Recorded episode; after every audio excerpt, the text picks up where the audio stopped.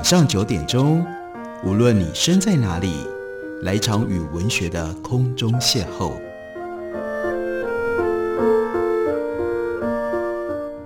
杨照谈书，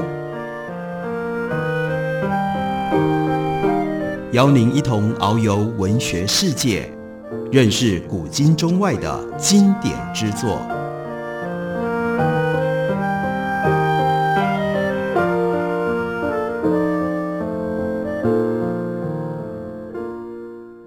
各位听众朋友，大家好，欢迎收听杨照谈书。本节目以台北广播电台 FM 九三点一，每个星期一到星期五晚上九点为大家播出。我是杨照，在今天的节目当中，要为大家介绍一本重要的科普书。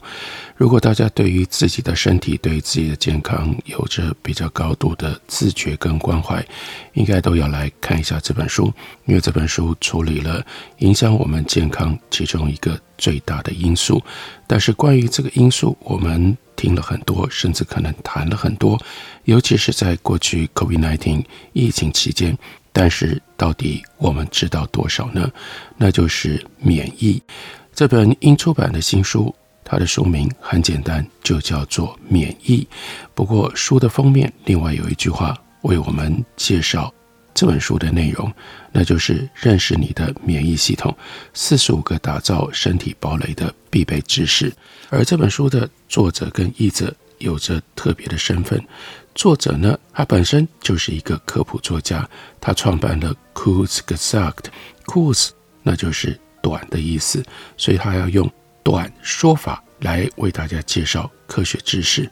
而 Kurz Gesagt 是 YouTube 上最大的科学频道之一，拥有超过一千九百万的订阅者，以及超过十亿次的观看数。这位作者。Philip Detmer，他在十五岁从高中辍学了之后，遇到了一位了不起的老师，激发了他对于学习和理解世界的热情。他接着往历史和资讯设计领域深造，着重于绘制资讯图表。Dettmer，他一开始的时候把他的 Kurz gesagt 当作是一个充满热情的计划，期望从整体的观点去解释复杂的概念。当这个频道起飞了之后，他进而全职投入，将困难的想法变得引人入胜和易于了解。而我们今天所看到的这个中译本，译者本身是一个免疫学的专家，他是周旭娣，他在二零零七年。得到了美国纽约州立大学水牛城分校的免疫学博士学位，接下来又到哈佛大学的医学院去进行癌症医学的博士后研究，所以他有着充分的专业知识背景，来选择了这本书，翻译了这本书，也就让我们对于作者本身并不是免疫学专家的这个可能的疑虑。得到了减轻，也就显示从专家的眼中看起来，这本书都值得我们参考，可以帮助我们了解到底什么是免疫。好，那到底什么是免疫呢？作者 Dettmer 一开始就说：想象一下，你明天醒来的时候，觉得身体有点不舒服，喉咙痛、流鼻涕，还有一点咳嗽。总而言之，身体状况还没有差到无法工作。当你走进浴室的时候，这样想着，并且对生活的艰难感到烦恼。虽然你不完全是一个爱发牢骚的妈宝，但是呢，你的免疫系统可没有任何的抱怨。免疫系统这个时候正忙着维护你的生命，这样你就可以多活一天。去抱怨，因此，当入侵者在你的身体里漫游，杀死了你原来的数十万个细胞的时候，免疫系统也正在组织复杂的防御机制，进行远距离的通讯，活化错综复杂的防御网络，迅速消灭了数百万乃至于数十亿的敌人。当你在浴室里为这个稍微感到苦恼的时候，这一切都正在进行当中，但这其中牵涉到。复杂的程度有很大一部分并不为人所知，这真的太可惜了。因为没有多少东西像免疫系统一样，对我们一般人的生活品质有这么重要的影响，而且它涵盖的范围极为广大，包罗万象，能够让你免于普通的感冒、刮伤和割伤等令人困扰的麻烦。但另外还有像癌症、肺炎，乃至于 COVID-19 等危及生命的东西，免疫系统和心脏或者是肺脏同样不可或缺。事实上，免疫系统是身体内部最大和分布最广的一个器官。如果我们用这样比拟来说的话，但是呢，就偏偏通常我们不会用这种方式来看待免疫系统。对于大部分人来说，免疫系统是一个模糊不清、简直像云一样的东西。它遵循着怪异跟不透明的规则，而且似乎有的时候运作，有的时候就停摆。免疫系统有点像天气，非常难预测，而且受制于无止境的臆测和意见，让人感觉免疫系统的行动很随意。不幸的是，虽然很多人很有自信地谈论免疫系统，但并没有真正的理解它。这让我们很难确认哪一些讯息是值得被信任的。和为什么？这就是作者他之所以要写这本书的最重要的理由。从免疫系统的开端讲起，要讲到多古远去追溯免疫系统呢？免疫系统故事的悠久程度跟生命同样长。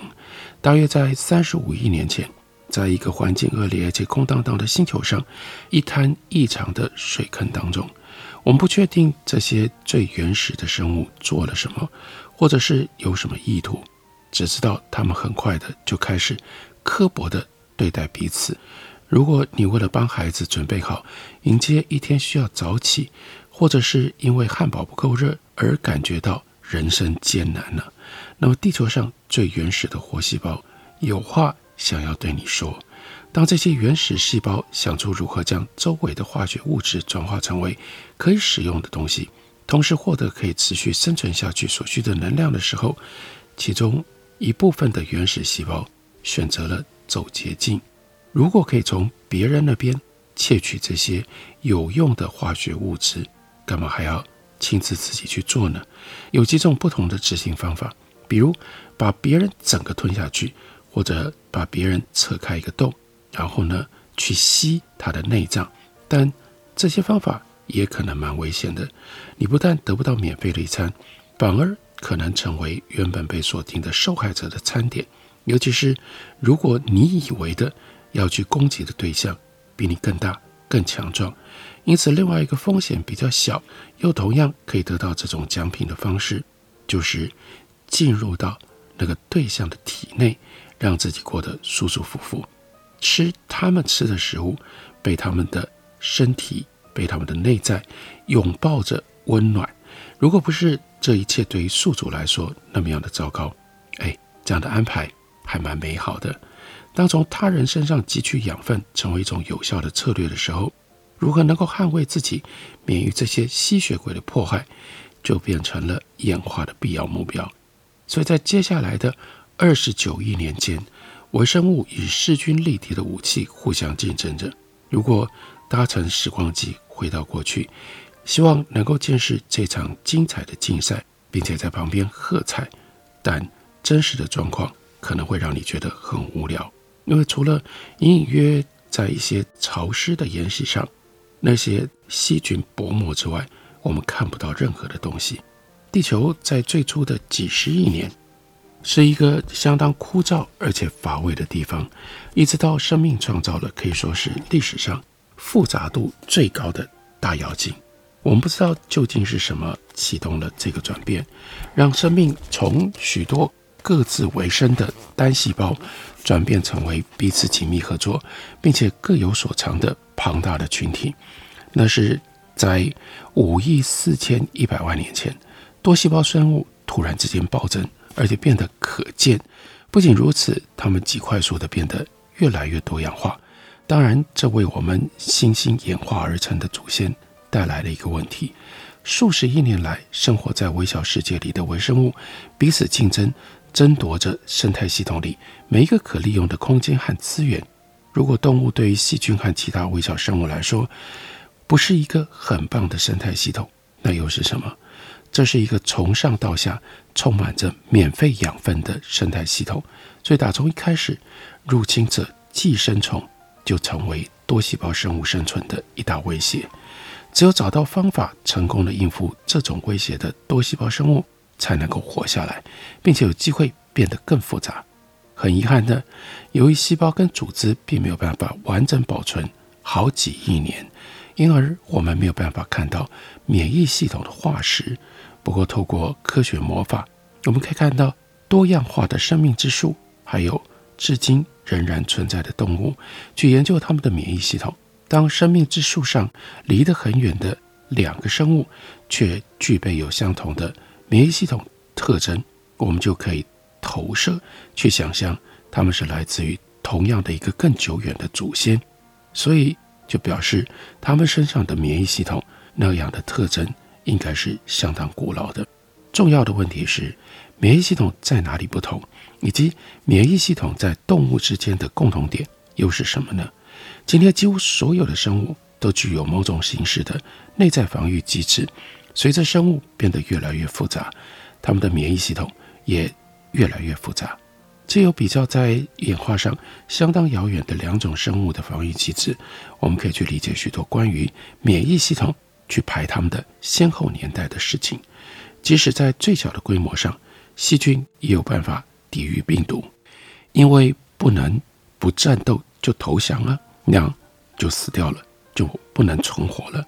在动物界，海绵是所有动物当中最基本也最古老的。它们已经存在了超过五亿年，并且拥有可能是动物当中第一个原始免疫反应的东西。我们把它称之为叫做 humoral immunity，体液免疫。humor 是古希腊语，意思是身体的液体。体液免疫。是非常微小的东西，由蛋白质构成，漂浮在动物细胞外的体液中。这些蛋白质会伤害并且杀死不应该存在的微生物。这种类型的防御非常成功，而且有用，几乎现在所有的动物都有，包括是的你我在内。所以演化并没有将这个系统淘汰掉，反而让它对于任何的免疫防御都很重要。原则上，体液免疫。五亿年来都没有主要的改变，这是故事的开端。不过也只是开端。五亿年，免疫系统在生物当中做了很多很多的变化，才会产生今天你我身体里的这一套免疫系统。我们休息一会儿，回来继续聊。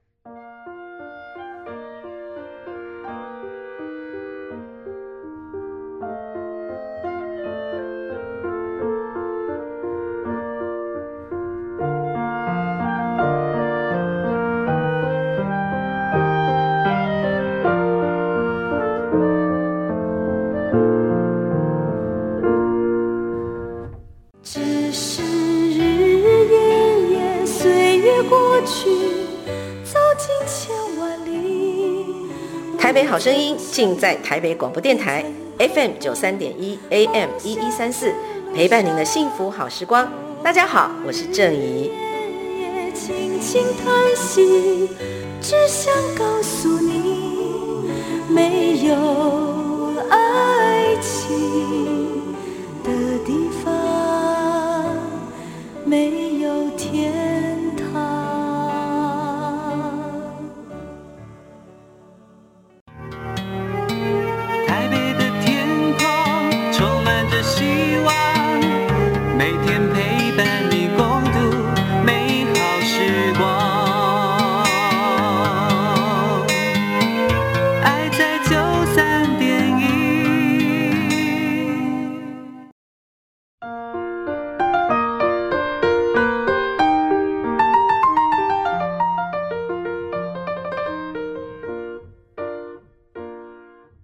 感谢你继续收听《杨照谈书》。本节目以台北广播电台 FM 九三点一，每个星期一到星期五晚上九点，为大家播出到九点半。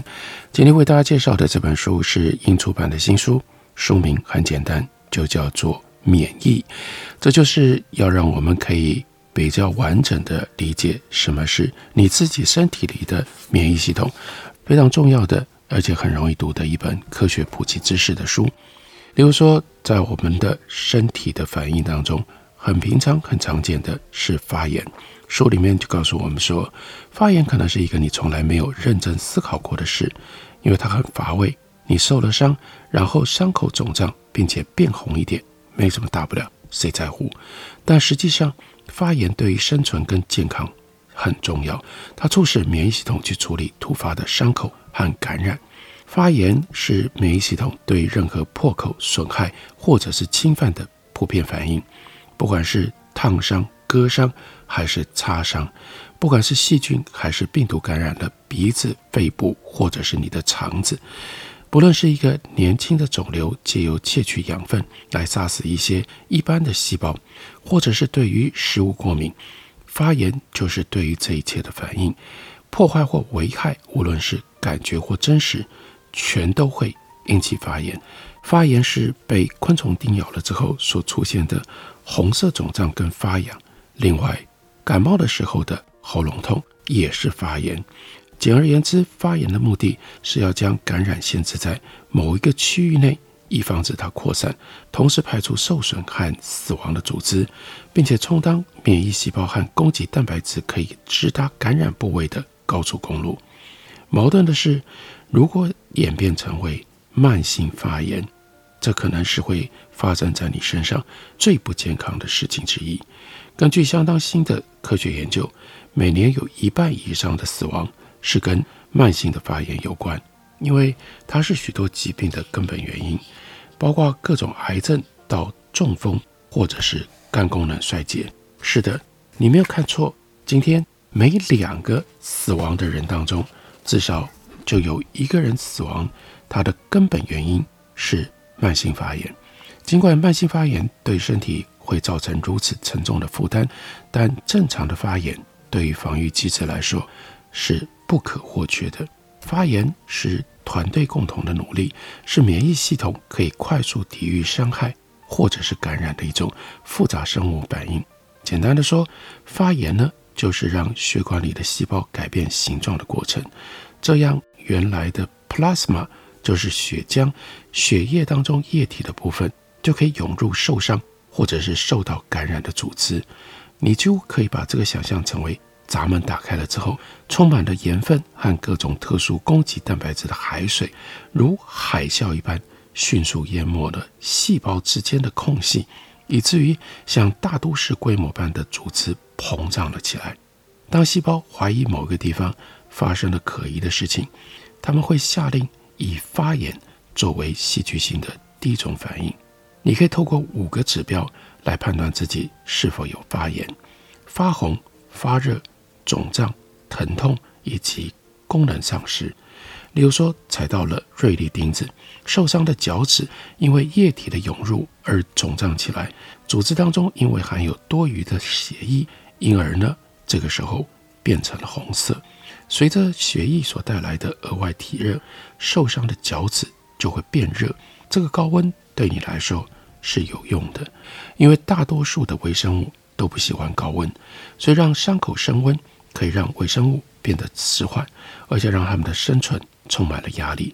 你会希望体内的病原体尽可能受到生存的压力，反之，有一种修复细胞则。相对的，喜欢额外升高的温度，这加速了它们的新陈代谢，可以让伤口更快愈合。接着呢，我们经常会感受到疼痛，发炎释放的一些化学物质会让神经末梢更容易受到疼痛的影响。透过肿胀的过程，对具有疼痛感受器的神经细胞施加压力，从而激发它们向大脑发送抱怨的讯号。在某个层面上，疼痛是一种非常有效的动力，因为我们宁愿感受不到它的存在。最后是功能丧失，这非常直截了当。如果手被烧伤了，发炎使它肿胀跟疼痛，你就没有办法正常运用你的手。踩到钉子也是一样，脚对于这个事件不开心啊。这种可能的丧失连同疼痛在一起，干嘛呢？确保。你可以好好的休息，不会给受伤的身体部位造成额外的负担和压力。它迫使你给自己时间来疗愈，这就是发炎的五个特征。发炎对于身体非常的严苛，因为它会对受影响的组织造成压力，并带来像嗜中性球这样激动而且会造成伤害的免疫细胞。所以发炎有一些内建机制。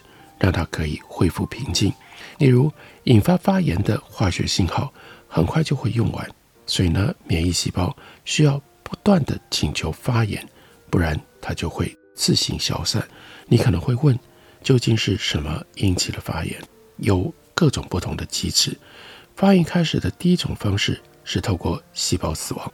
令人惊讶的是，身体演化出一种可以辨识细胞究竟是自然死亡还是死于暴力的方法。这简直像自己内建的一种直觉的侦探。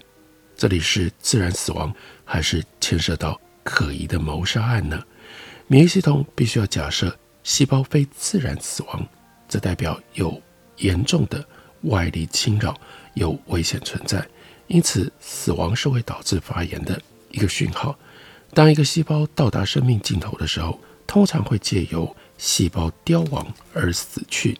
细胞凋亡基本上是一种平静的自杀，能够使得细胞的内容物维持整齐干净。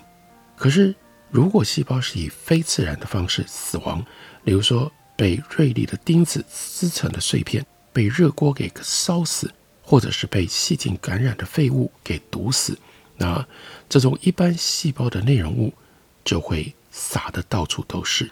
细胞内部的某一些部分。DNA、RNA 是免疫系统的高度警觉触发器，于是就快速的刺激引起了发炎。接着呢，这个时候我们应该要来认识一个非常特殊的细胞。了解这个细胞，你可能会很讨厌它。如果你曾经有严重的过敏反应，像身体爆炸性的膨胀，这种称为 mast cell 肥大细胞。就可能介入其中。肥大细胞是大而臃肿的细胞，犹如内部含载含有极强化学物质的微型炸弹，能够导致迅速而且大量的局部发炎。例如，被蚊子叮咬的时候所感觉到发痒，很可能就是由肥大细胞释放的化学物质而引起的。肥大细胞大多都待在皮肤下面做自己的事，还好，它们并没有太多。特别的事情要做。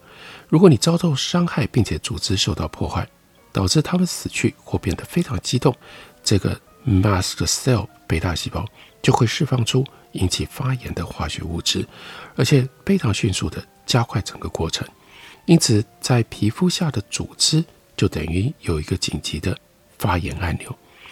部分的免疫学家认为，肥大细胞在免疫系统当中可能扮演更直接。更核心的作用，尽管大多数的教科书没有提到这一部分。科学的伟大就在于证明某一个既定想法的错误，对每个人来说都是一种胜利。也许几年之后，我们就会知道肥大细胞是不是值得大家更加的注意它。下一个引起发炎的最佳方法是比较主动的决定，那就是巨噬细胞要上场了，还有嗜中性细胞。他们在参与战斗的时候提出了发炎的要求，因此只要战斗还在进行，他们就会释放淹没战场的化学物质，并且准备好接受新的后援。不过，这也是为什么持续任何长时间的战斗都不是一件好事的原因。例如说，如果是患有像是肺炎或者是 COVID-19 肺部感染了，发炎跟受召唤进入到肺组织里的液体，可以让你呼吸困难。并且产生类似溺水的感觉，这感觉在此状况底下会非常可怕的准确，因为你实际上是在多余的液体当中淹死，只是液体是来自于身体的内部，而不是外部。那细胞怎么知道哪一条路通往哪里呢？他们又如何知道哪里需要他们？如果我们把细胞想象成人类，并想起他们正在巡逻。这是非常庞大、近似欧洲大陆的这样的区块。我们当然要问他们，怎么可能知道正确的路径？他们不会经常迷路吗？此外，细胞是盲人，让这一切更增加了挑战性。看见东西的过程需要有被光波撞击一个物体的表面，再从那个表面反弹回来，并且击中像是眼睛的感觉器官。眼睛里有几亿个特化的细胞，将光波转换成为电子信号，然后发送到电脑去进行解读。单一细胞有可能做这样的事情吗？当然不可能。所以书里面告诉我们，在某个程度上，细胞是以嗅觉度过一生的。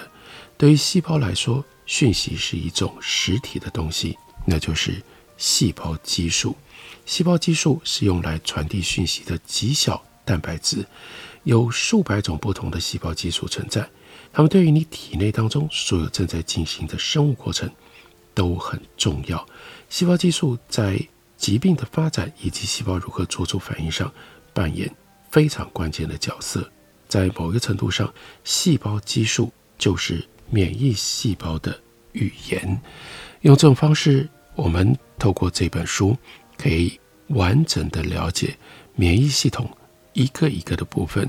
而作者 d u t m a n 用了很生动的比喻，很好读的叙述，让我们可以把这样的知识容易的吸收进去。这本书书名非常简单，就叫做《免疫》。